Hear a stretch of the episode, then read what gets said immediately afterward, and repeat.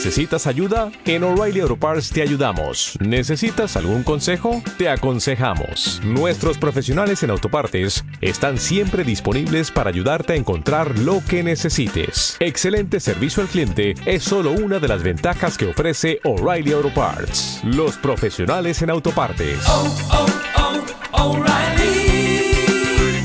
Auto Parts.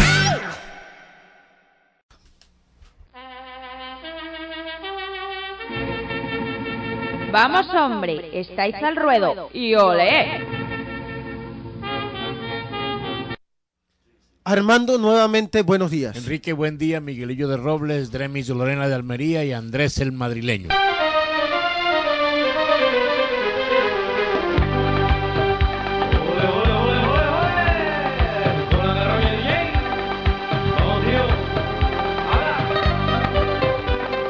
Las benditas encuestas.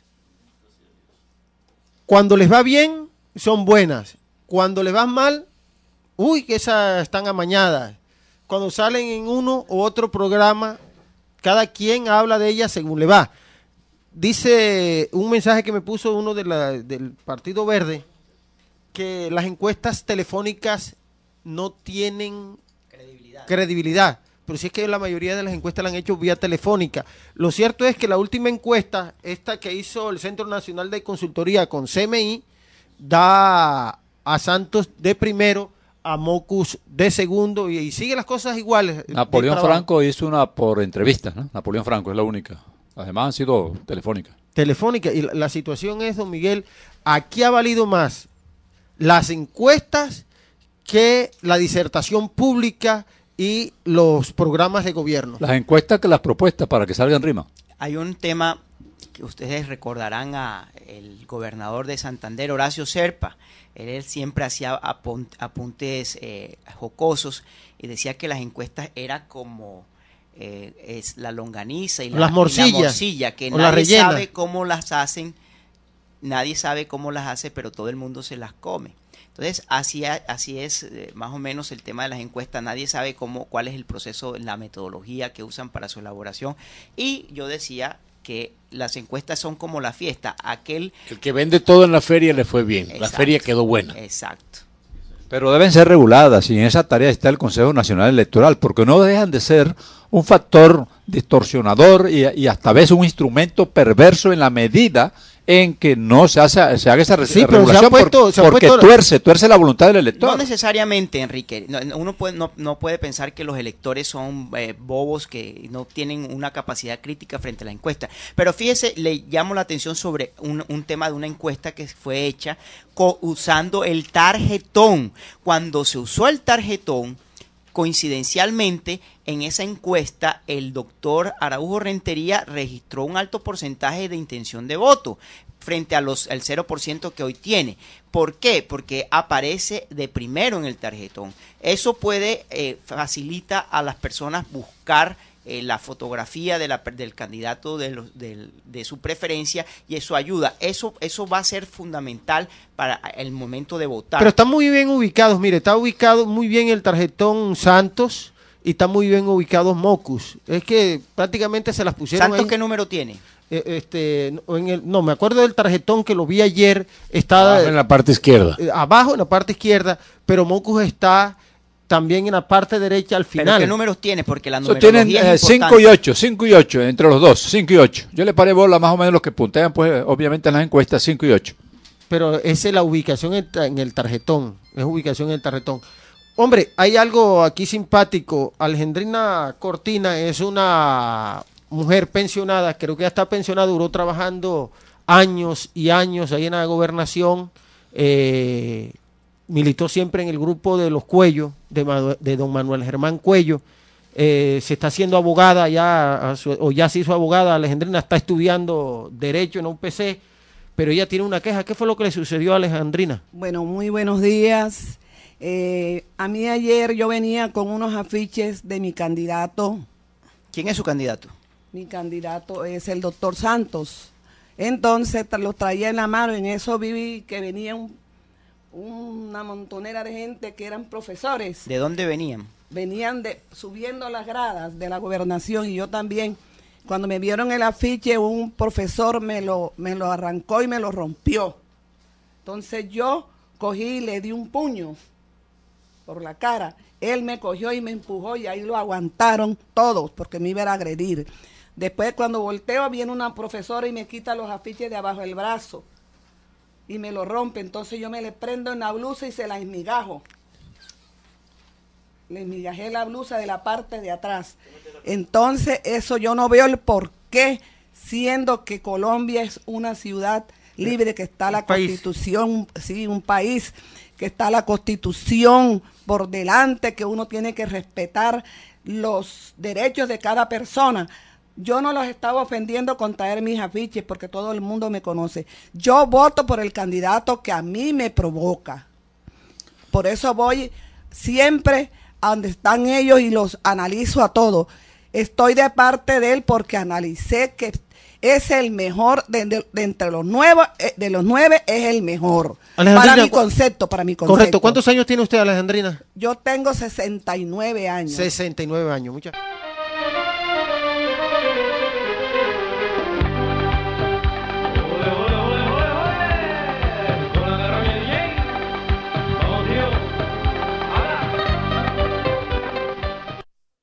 Seguimos, seguimos con, el programa, eh, esto de, las encuestas.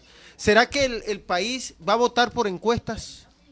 No se sabe, Enrique. Yo creo que las personas se han hecho ya, eh, se han formado su opinión frente a los candidatos y el margen de los indecisos va a jugar un papel muy importante en la elección.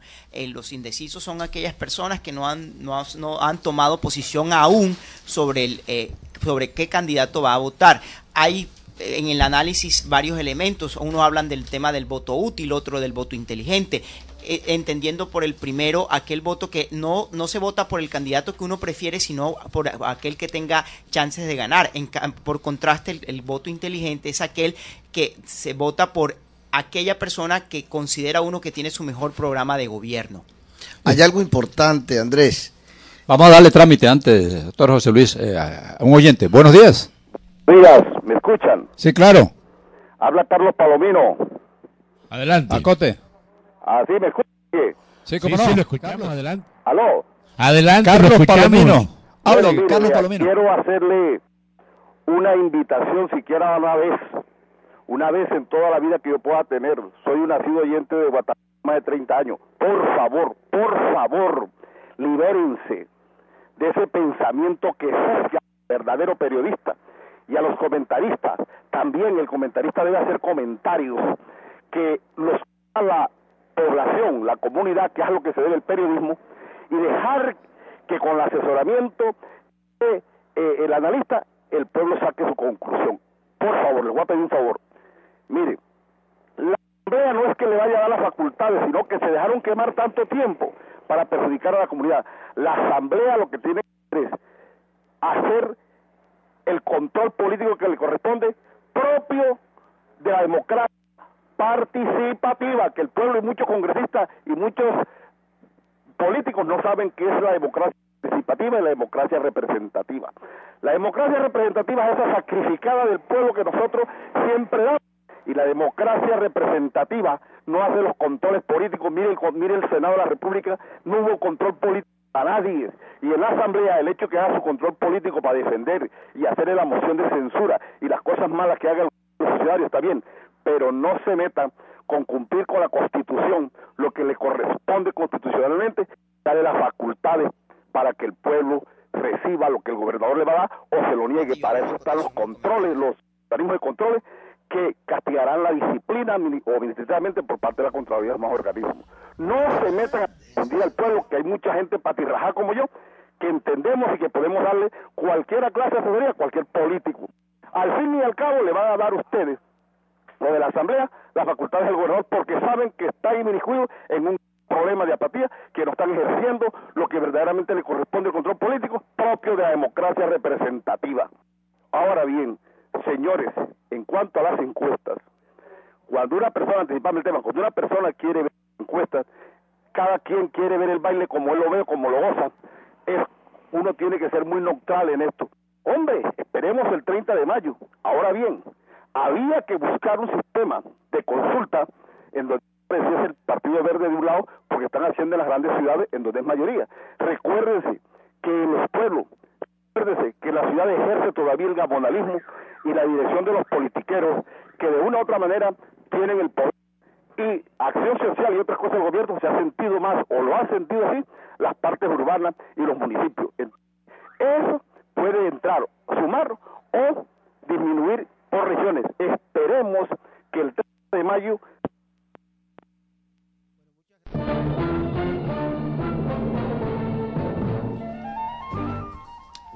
Bueno, simplemente una acotación al, al oyente que hablaba. Esto es una emisora pluralista. Aquí se respetan las opiniones de todas las personas que vienen. Aquí vienen personas de todas las tendientes eh, políticas eh, a expresar sus opiniones y siempre hemos tenido los micrófonos abiertos, tanto para eh, propios como para extraños. Entonces no, no creo que, y los comentarios que se hacen aquí obviamente son a títulos personales, los que hago yo, los que hace Miguel, los que hace Armando, los que hace Enrique. Y como es una emisora pluralista, aquí tenemos distintas opiniones. De hecho, algunos, si, si hiciéramos una encuesta aquí, podríamos hacerla más adelante y le preguntaría Enrique, ¿usted por quién va a votar? Seguramente su opinión sería eh, distinta a la de Miguel, a la mía, a la de Armando. De en eso consiste el ejercicio periodístico democrático, en permitir que todas aquellas vertientes expresen sus opiniones de manera respetable y se debata con argumentos. Básicamente eso es lo que ha caracterizado a Radio Gatopurí durante más de 43 años de existencia. Bueno, salió otra encuesta no hace mucho, la de Datesco, ¿no la puede leer? Sí, básicamente eh, da a ganador a Mocus con el 32%, seguido con, a Santos con un 29%, Petro 7%, Noemí 4% hasta ahora los, los primeros resultados. Ese es empate técnico. Sigue el empate sigue el empate. Es que el desempate del partido final es el 30 de mayo y, después lo definen apenas para, para junio. 29-32 una diferencia de tres puntos, ¿no? Empate técnico. Empate técnico, eso no, ah. no. Pero entonces el cuento, ajá, yo quisiera que nos llamara un oyente de aquí de a mí me llamaron y me encuestaron. Mira, yo he estado eh, preguntando eso. Sería importante analizar lo siguiente. Hay partidos con historia, con trabajo de muchos años, con militancia, con simpatizantes. Y eso no lo están marcando las encuestas. Hay partidos sin militancia que no les debe la sociedad nada, que no han hecho nada por la sociedad, que no han aportado a la paz, a la convivencia, al desarrollo, a la empresa, a relaciones internacionales y están marcando las encuestas. Claro. Tenemos llamada. Buenos días. Gracias. Buenos días, Kiki. Para eh, eh, acotar acerca del comportamiento que tuvieron los profesores ayer con la señora de sesenta y tantos años. Hay que observar que los profesores a través de los años nunca ha habido un presidente que sea del gusto de ellos, jamás. Y hay profesores que tienen dos y más sueldos y todavía siguen inconformes con cualquier presidente que llegue al Estado. Bueno, ese no es el tema. Tenemos más llamadas. Buenos días. Aló, buenos días. Bueno, accidentada esa llamada. Lo que pasa es que hay provocación, Pedro. Yo le escuchaba a usted que le decía a la señora Alejandrina Cortina que le hizo provocación porque usted estaba en la asamblea. Sí, el, mal hecho de pronto que se intente agredir a una, una, persona de esa edad y que lo hace con jocosidad. Pero es que también yo la vi a ella provocando a los manifestantes. Había una manifestación y ella se puso delante de ellos con un con un, afiche a provocarlo. Entonces eso también está bien y eso hay que reprocharlo. Este es un país libre, democrático, donde todos tenemos derecho a opinar, pero hay que hacerlo con respeto y con prudencia. Así es. Es que, es que mis derechos llegan donde empiezan los de usted. Los derechos de uno terminan donde comienzan los del vecino. Sobre la acotación que hacía ahora el doctor Urón, es, es bueno, eh, quiero retomarla porque eh, analicemos una cosa. Fíjese quiénes son los candidatos que puntean en las encuestas. Santos y Mocus. Santos del partido de la U, que es un partido hecho casi que... Eh, ¿De retazos? No, no solamente de retazos, sino que es a la medida de una persona, es un partido personalista, porque esa U es para, para decir Uribe.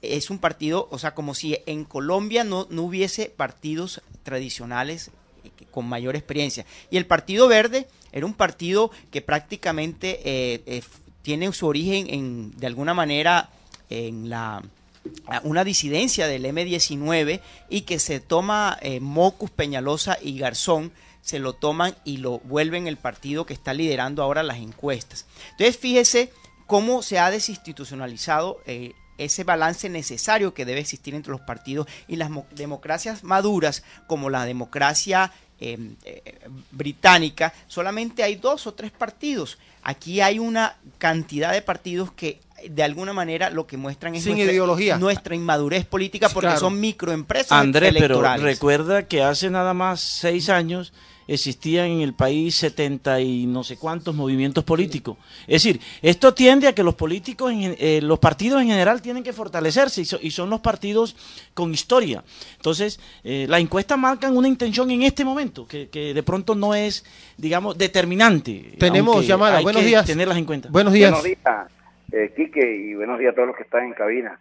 No, Quique, es que te quiero decir algo. El entorno de mi familia, los más cercanos, son aproximadamente 100 personas y yo me di la lidia de llamarlos a ellos y preguntarles si a ellos lo habían llamado para para uno, para, encuestarlos y nadie a nadie lo ha llamado. Yo quisiera que, que la gente llamara si a alguien aquí en Valledupar lo hayan llamado para para encuestarlo porque es que eso esas encuestas me parece que son como un poquito ficticias.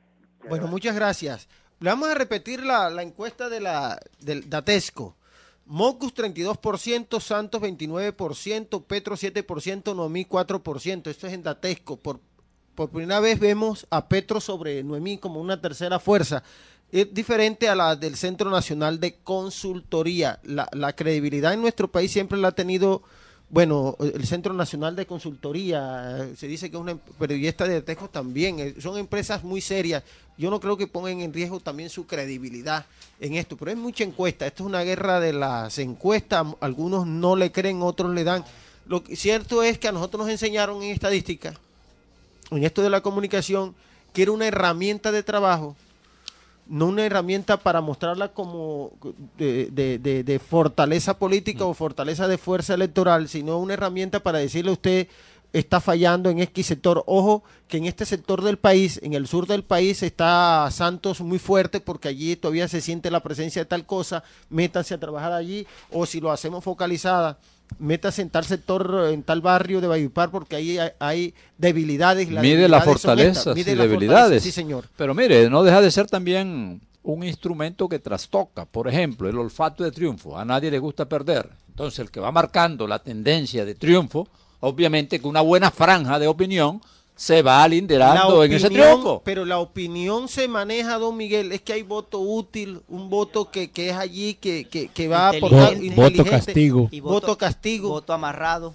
Sí, entonces, el voto de opinión es aquel que no mira a la persona, que no mira a la persona, sino mira su programa de gobierno y nosotros nos estamos mirando. Hombre, la gente tiene que mirar el programa de gobierno de los nueve candidatos y votar a conciencia. Porque es que yo escucho gente que dicen, especialmente los, mayores, dice, es que a mí me gusta Vargas Llera, pero Vargas Llera está fuera del liberalismo y yo soy es liberal y voy a votar liberal. O otros dicen, yo soy es conservador y los conservadores votamos es azul. Yo creo que esas no son las preferencias. Bueno, son ideologías. Pero mira que en la mayoría de las encuestas, más o menos el 20% marca que son liberales. Eh, y sin embargo, el candidato del partido, el doctor Pardo, que a mi juicio es el mejor candidato y que tiene las mejores propuestas, no está marcando sino un 3%. ¿Sabe por qué? Hay un tema allí que, hemos, hemos soslayado y es el tema del, candidato como tal, es el tema de el carisma del candidato para llegar a llegarle a las personas. Hubo un estudio que hicieron en Francia en el cual a los niños eh, le hacían la pregunta de qué persona les parecía más agradable eh, y, les mostraban fotos de candidatos eh, a, a, cargos de elección popular y ese estudio mostraba que los niños de alguna manera confirmaban quién iba a ser el candidato ganador. las personas que tenían mejor apariencia física fueron seleccionados por los niños como aquellas personas eh, que eh, eh, eran las que mejor más confianza le daban. Y después de las elecciones coincidió la elección de los niños con la elección de los del candidato. Aquí hicieron un remedio más o menos y ganó Antanas Mocos. Antanas Mocos. Entonces, fíjese, lo que quiero poner de presente es que muchas veces la gente no vota ni por eh, programas de gobierno ni por ideología, sino por el candidato en sí. Acuérdese que nosotros en Colombia somos, tenemos una tradición caudillista de muchos años que todavía pesa. Acuérdese la figura de Jorge Eliezer Gaitán, eh, como a, Galán también lo, volvimos en un ícono y todas las personas que representaba a Galán. Por eso Gaviria eh, fue presidente, porque Gaviria se encontró, se le apareció la Virgen con la muerte de Galán y su hijo le entrega las banderas de su padre asesinado. El mayor, y por eso Gaviria es presidente. El mayor ejemplo eh, en América y en América del Norte fue el de John Fitzgerald Kennedy que cuando lo vieron las mujeres hubo una avalancha de votos y aquí de manera parroquiana se acuerda cuando el doctor Cristian también cautivó. No no no no don Armando pero sí pasó con Alvarito mire sí sí pasó con Alvarito Araujo. Se acuerda que cuando apareció en la palestra política hasta decían las mujeres, yo voy a votar es por el bollazo. Es la imagen, la imagen, Armando, es la imagen. Y pasó también con Mauricio Pimiento. Y Pizarro, Pizarro, era el candidato Papito, ¿se acuerda? Entonces eso el comandante Papito lo decía. comandante Papito. Entonces eso, eso pesa, eso pesa. Es decir, el carisma que tenga el candidato en sí es importante. Por eso, eh, tal vez, eh, siendo una persona muy seria, muy preparada, eh, duele ver cómo el doctor Pardo no registra en las encuestas porque le falta ese feeling, ese carisma.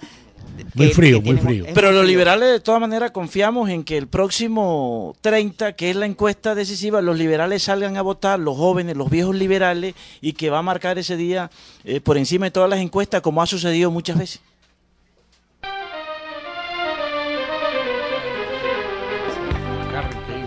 Oiga, me llama un primo hermano de Guille Castro, dijo, y el ejemplo contrario fue Guille Castro en los afiches en la primera alcaldía de Valledupar. Pero fíjese, fue un...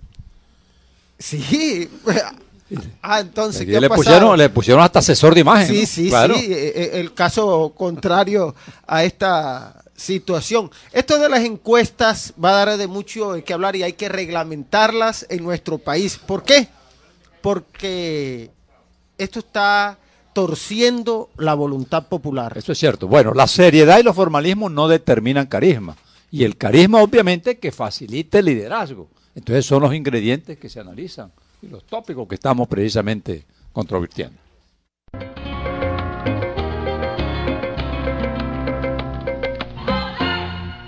Oiga, las encuestas, las encuestas para las próximas elecciones hay que reglamentarlas. Porque es que mucha gente, como dice don Miguel, volvemos a retomar ese tema, no quieren perder. Y al primero que, sale en una encuesta, ahí dice, no, yo voy a votar por fulano. El, olfato de triunfo.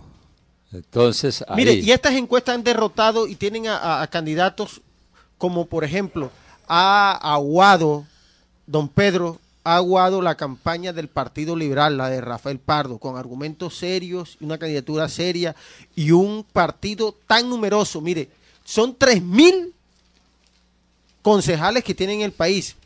Debe tener unos 800 o, mil eh, eh, diputados. O me estoy exagerando. Enrique, es que el tema aquí, el tema aquí, Enrique, el tema de fondo es, el tema de fondo es que el partido de la U, como usted decía, que es un partido hecho a retazos erosionó el, eh, las bases liberales porque el gobierno del presidente Uribe se dedicó en ese tiempo a sacarle gente, a, a llevarse gente a través de prebendas burocráticas y, es, y, eso es la construcción del partido de la U. en ese sentido, el Partido Liberal ha tenido una posición que es honrosa. ¿Por qué? Porque ha tenido ocho años de oposición y lo que hizo en las elecciones parlamentarias es muy representativo. ¿Cuántos senadores sacó? 18, senadores sacó el Partido Liberal sin eh, eh, contratos, sin prebendas burocráticas, a base de trabajo político. Eso lo que demuestra es la madurez del partido en ese sentido. Lastimosamente, no, su candidato no, no tiene, eh, no registra bien en las encuestas, pero va a ser una fuerza decisiva para la segunda vuelta. Oiga, nos, nos preguntan también, nos mandan un mensaje y nos preguntan, ¿y cómo hizo Jensi Acosta para hacerse elegir?